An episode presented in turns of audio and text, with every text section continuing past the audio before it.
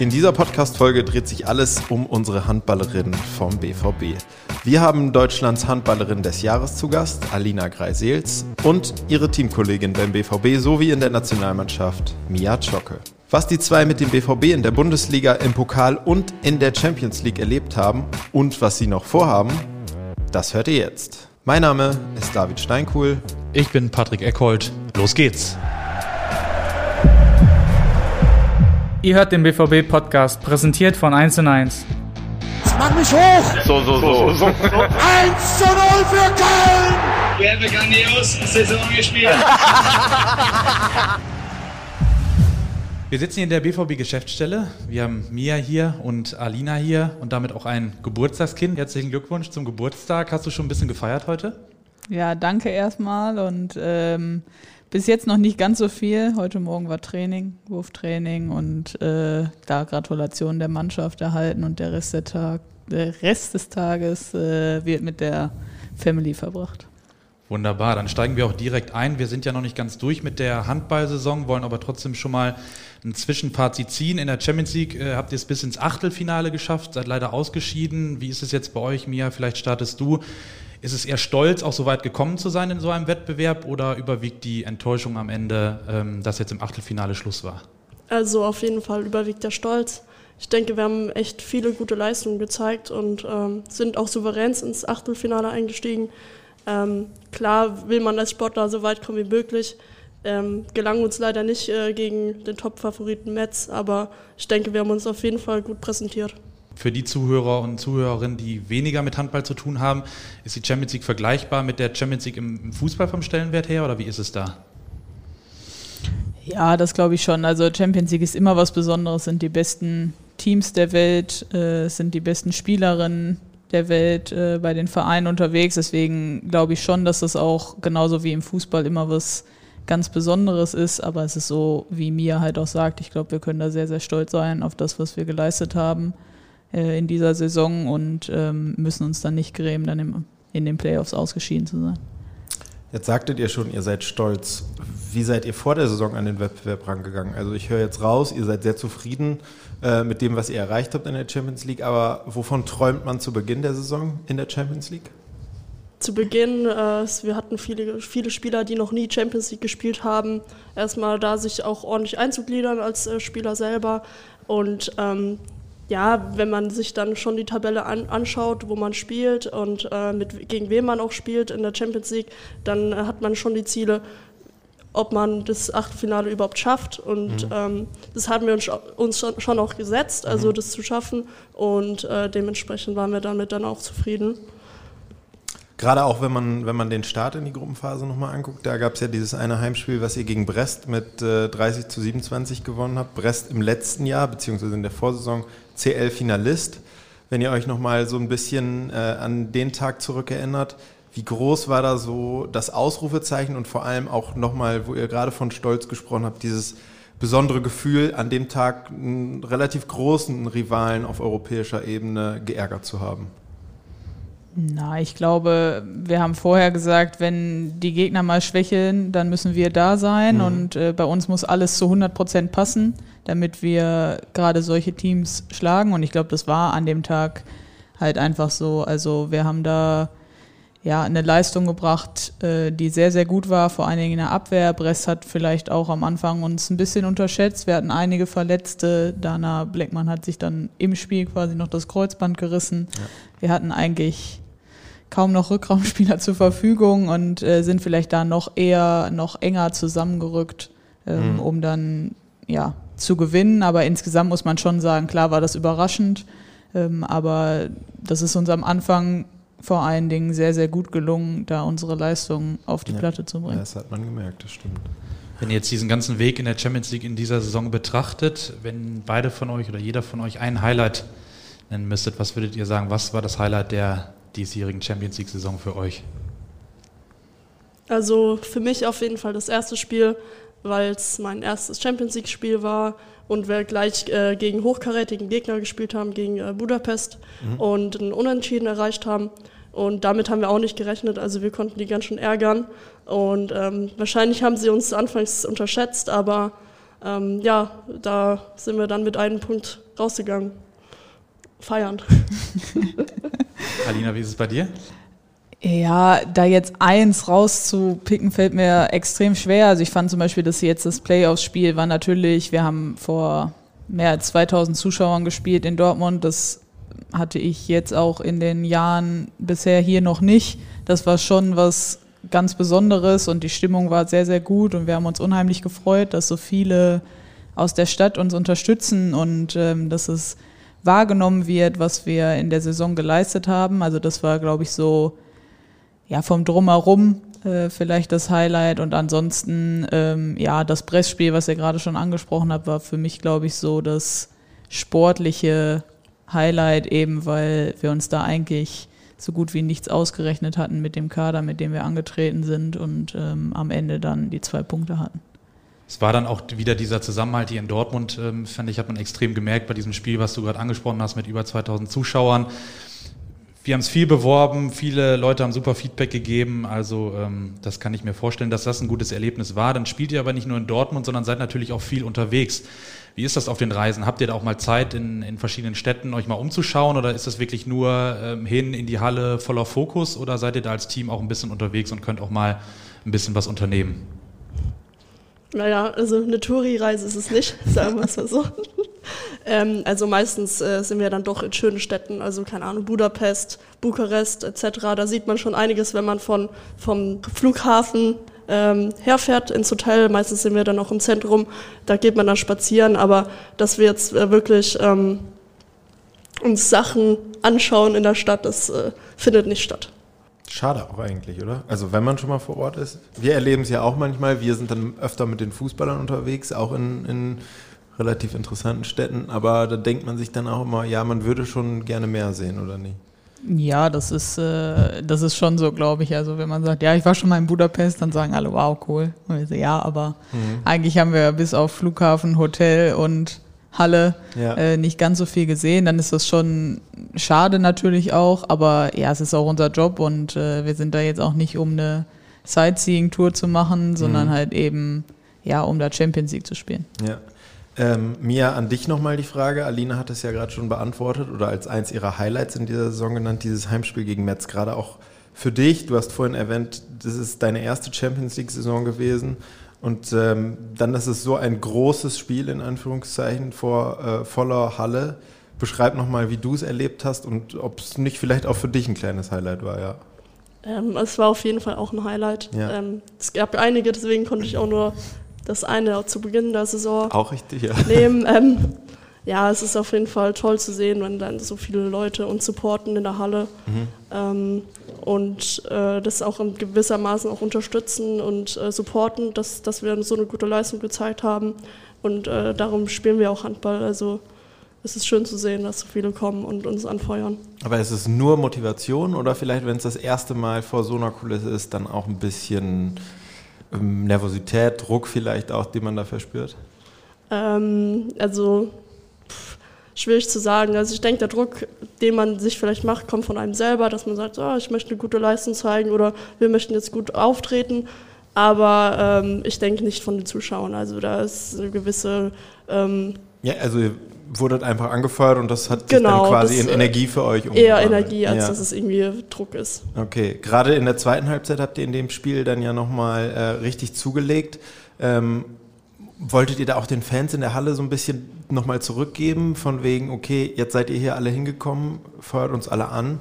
Äh, Alina, sag gerne mal, hat das dann auch, als ihr aus der Kabine gekommen seid, nochmal extra gepusht und gesagt, so, jetzt reißen wir uns zusammen und holen nochmal das Bestmögliche raus? Weil es gab ja auch immer noch ein Rückspiel, also es war noch lange nicht alles verloren. Definitiv. Also wir waren schon mit der ersten Halbzeit sehr unzufrieden in der Kabine und ähm, haben uns geärgert, dass wir ja einfach nicht unsere beste Leistung zeigen konnten und haben gesagt, okay, es sind jetzt halt eben auch so viele Zuschauer hier und wir wollen sie halt eben auch so begeistern, dass sie möglichst äh, ja jetzt zu den kommenden Bundesligaspielen auch kommen und auch äh, nächstes Jahr zu den internationalen Spielen oder nächstes Jahr zu den Bundesligaspielen, dass wir die Leute begeistern und mitnehmen wollen und dass das nicht das ist, was wir zeigen wollten. Und ich glaube, das ist uns in der zweiten Halbzeit dann deutlich, deutlich besser gelungen und dann war die Halle vielleicht auch noch mal ein bisschen mehr da und das pusht natürlich, das ist das, was Mia halt auch sagt, das pusht noch mal zusätzlich. Ich glaube, das war auch vor allen Dingen nach den Corona-Jahren jetzt mit gar kein oder sehr wenig Zuschauern, ja, ist es einfach noch mal besonderer, weil man das vielleicht mehr zu schätzen weiß mhm. und mehr wahrnimmt und äh, ja, das nicht als so selbstverständlich ansieht. Ja, und in Metz im Rückspiel habt ihr dann leider auch nochmal knapp verloren, aber der Stolz überwiegt, das haben wir jetzt rausgehört. Wie sehr trauert man vielleicht dann der Gelegenheit nach, dass man mit einem kompletten Kader in voller Besetzung, ich meine, vier Spielerinnen haben sich in dieser Saison schon das Kreuzband gerissen, beziehungsweise sind ausgefallen. Ähm, hat, denkt man sich dann, wow, wenn wir komplett alle da gewesen wären, wären vielleicht sogar noch mehr drin gewesen? Oder ähm, denkt man dann nur an das Jetzt und nimmt die Situation so hin, wie sie ist? Ja, ich glaube, klar, wir hatten, haben viel Verletzungspech, äh, hatten vor dem Matchspiel auch eine Corona-Welle, mhm. die uns da Anfang des äh, ja, ja, genau, genau, ereilt hat, dass wir ja einfach auch ein paar Spielerinnen hatten, die noch nicht wieder bei 100 Prozent waren, aber das ist halt einfach im Sport äh, manchmal so, dass man da auch mal eine Pechsträhne hat mhm. und ähm, ich glaube nicht, dass uns das so viel bringt, zu sagen, hätte, wenn und der hätte dabei sein können und wie auch immer. Wir haben, wie gesagt, Budapest, Brest, wie auch immer, auch gezeigt, was mit dem Kader, den wir haben, möglich ist. Und ich glaube, der Kader war gut genug auch, um gegen Metz äh, vielleicht auch einen Tick besser noch mitzuhalten. Aber wie gesagt, insgesamt, glaube ich, können wir da sehr zufrieden sein. Machen wir mal einen Haken hinter die Champions League-Saison und kommen zum nächsten Thema. Alina, du bist Deutschlands Handballerin des Jahres. Was bedeutet dir persönlich so eine Auszeichnung? Ja, sehr viel ist ähm, auf jeden Fall was Besonderes. Ähm, es wird jedes Jahr gewählt, auch von den Zuschauern und Fans. Und wenn man auch sieht, wer das in den letzten Jahren, Jahrzehnten geworden ist, dann waren das immer sehr ja, prägende Figuren äh, in Deutschland im Handball. Und von da aus, von daher macht, mir das, macht mich das natürlich sehr, sehr stolz, dass äh, ich das werden durfte.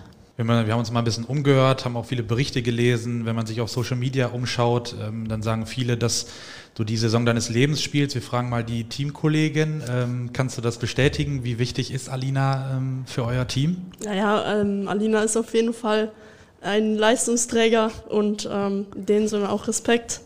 Ähm, sie spielt wirklich eine souveräne ähm, Saison, also sehr stabile Leistungen und auch äh, mit sehr vielen Höhen ich glaube, Champions League, ein Spiel mit 14 äh, Toren, das muss man auch erstmal schaffen. Also von daher Hut ab. Gibt es da irgendwas Besonderes, wo du im Training äh, in den letzten Monaten dran gearbeitet hast, was diesen Leistungssprung erklärt?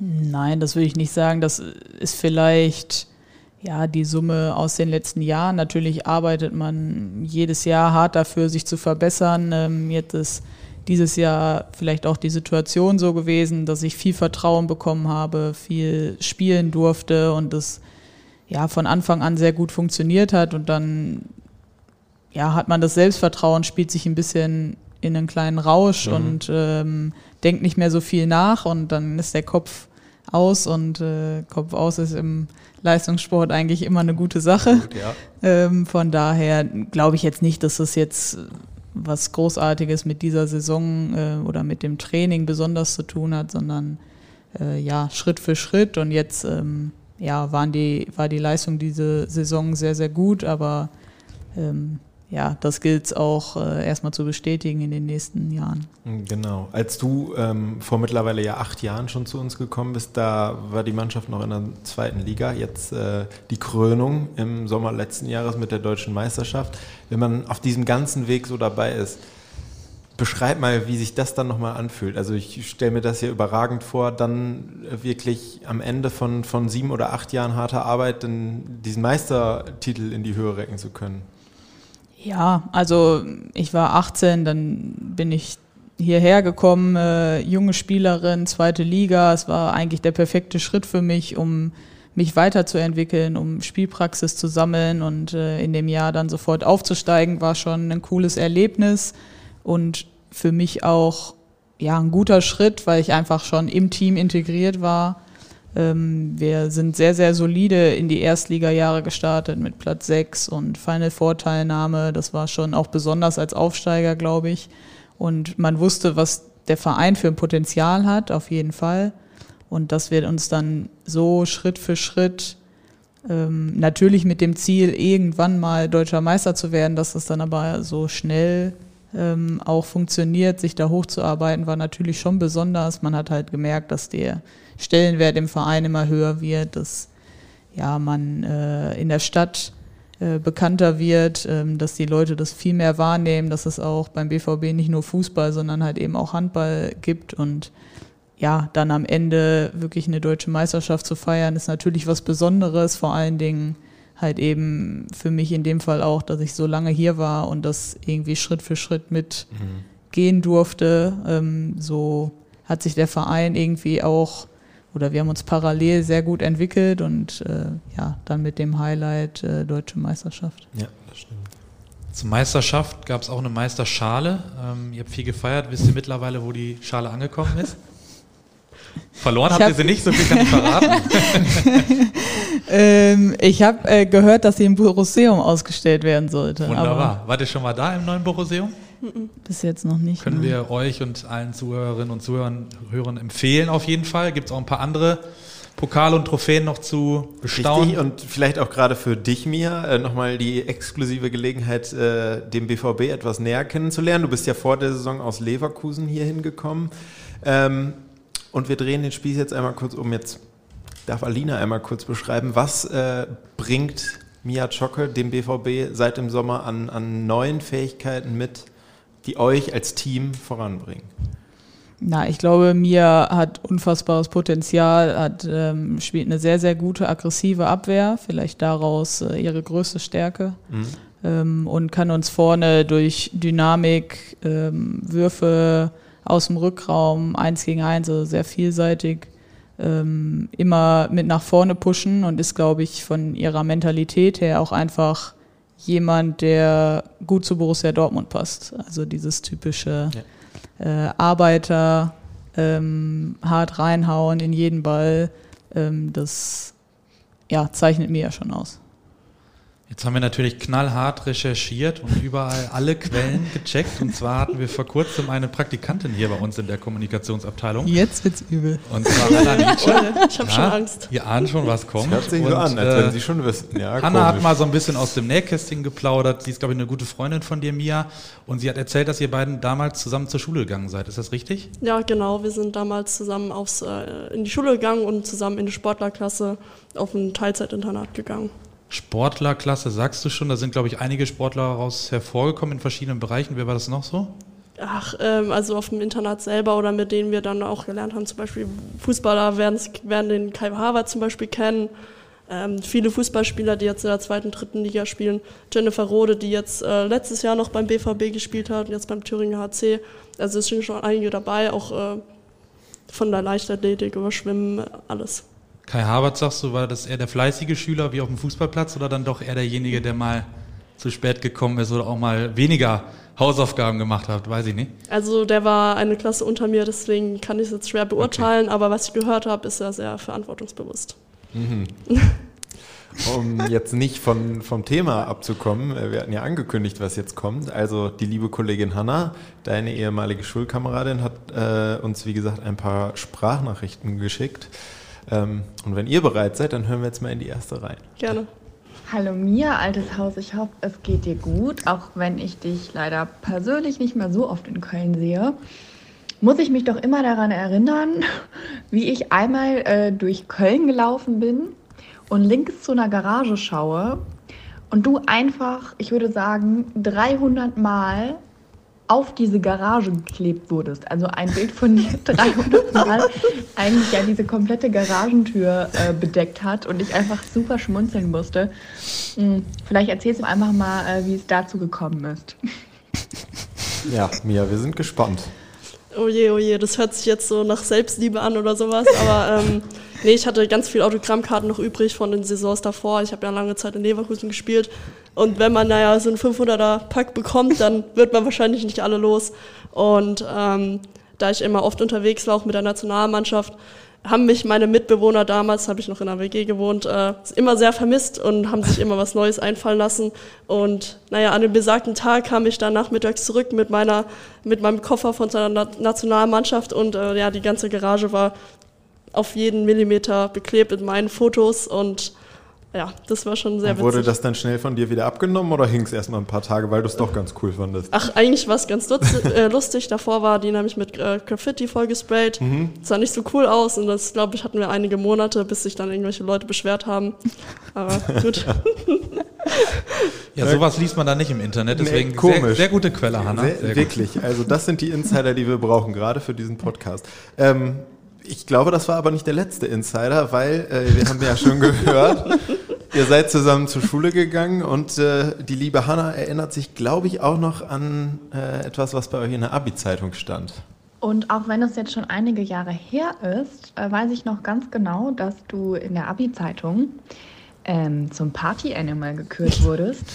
ähm, ja, ich hoffe, du hattest nicht nur zur Schulzeit, sondern jetzt auch weiterhin noch äh, viele wilde Nächte. Und es lässt sich auch weiterhin neben dem Leistungssport ähm, vereinbaren, auch öfter mal in den Club zu gehen. So? Oh, es fällt mir jetzt schwierig, was dazu zu sagen. Alina, du kannst es ja auch bewerten. Also Am Ende kann man es immer noch auf eine zweijährige Pandemie schieben, die jetzt lief, dass man vielleicht nicht in den Club gehen konnte. Aber wenn wir uns die jetzt mal wegdenken, wie kann man das noch so mit dem, mit dem Handballsportverein auf der Ebene, auf der ihr spielt? Also momentan eher schwierig, weil wir echt viele Spiele haben. Ähm, ich würde sagen, das äh, liegt auch mehr an der Vergangenheit. Klar, ich gehe immer noch gerne feiern, so ist es nicht.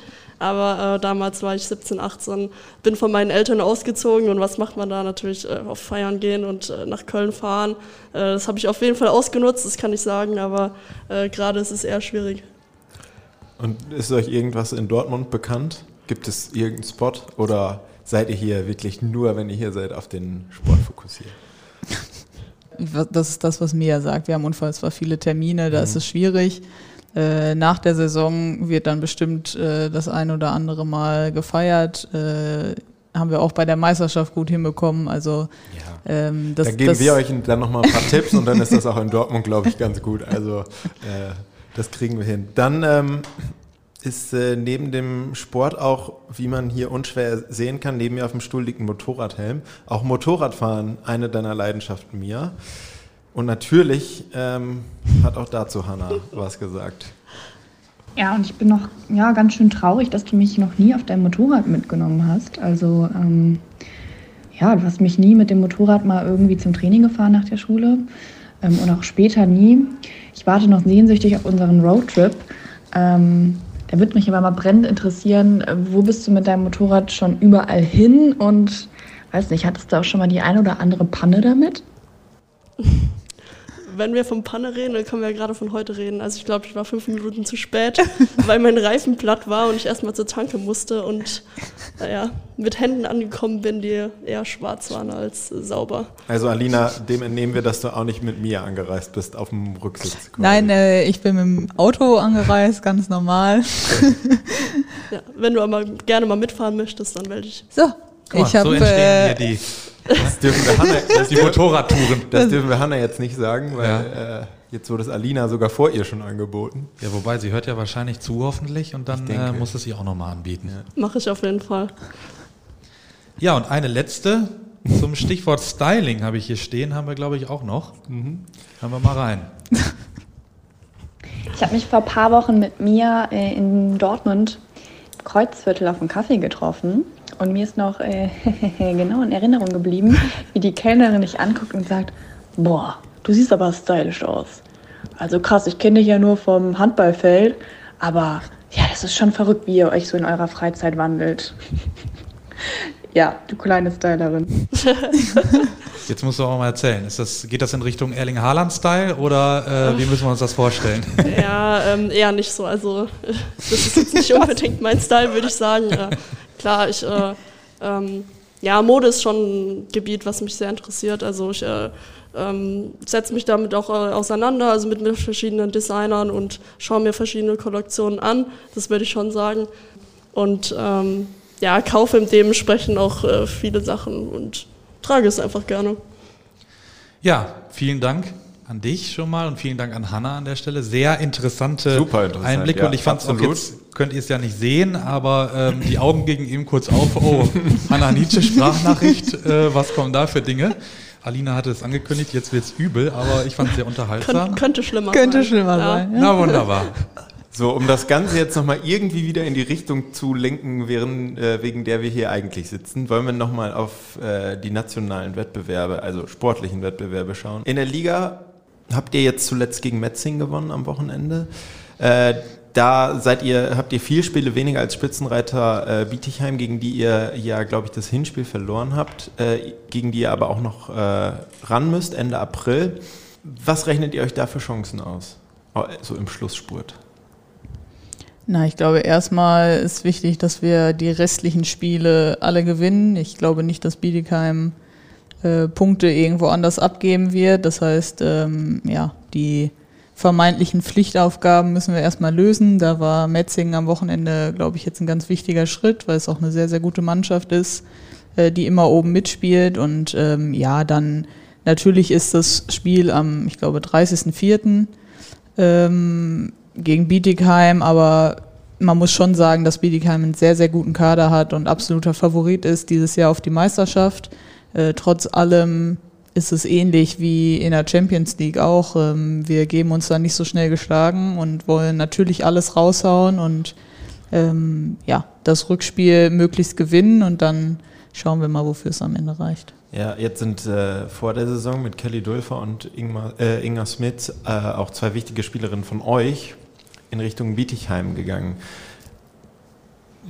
Wie schwer fällt euch das, die beiden zu ersetzen? Gerade auch im Hinterkopf die vielen Kreuzbandrisse und die Corona-Sorgen, die ja momentan jedes Sportteam in irgendeiner Phase der Saison dann irgendwann ereilen. Ja, Kelly und Inga haben schon eine sportliche Qualität, das äh, bestreitet keiner und ähm, das wissen, glaube ich, auch alle. Und natürlich ist das auch immer schwer, solche Spielerinnen zu ersetzen, aber trotz allem glaube ich, ähm, dass wir halt so wie Mia ähm, gute Spielerinnen dazugewonnen haben, die das äh, durchaus auffangen können und ähm, würde das jetzt nicht nur daran festmachen, dass die zwei gegangen sind. Ich denke, das ist äh, ja im Leistungssport gang und gäbe, dass da Spielerinnen den Verein wechseln. Natürlich ist es für uns doof, wenn es direkt der direkte Konkurrent ist, aber so ist es im Leistungssport und ich glaube trotzdem, dass wir eine schlagkräftige Mannschaft haben, die da mithalten kann. Jetzt haben wir eben schon über den 30.04. gesprochen. Drei Heimspiele gibt's noch. Wir haben über den Support der Fans gesprochen. Deswegen können wir allen BVB-Fans nur ans Herz legen, vorbeizukommen, euch zu unterstützen bei den letzten drei Heimspielen und bedanken uns an dieser Stelle bei mir und Alina für diesen Podcast und äh, weiterhin viel Erfolg für den Rest der Saison. Danke. Danke ebenfalls. Das war's schon wieder. Hat's euch gefallen? Dann abonniert doch unseren Podcast bei dieser, Spotify, Apple oder Google und schickt uns eure Kommentare an podcast.bvb.de. Danke und bis bald.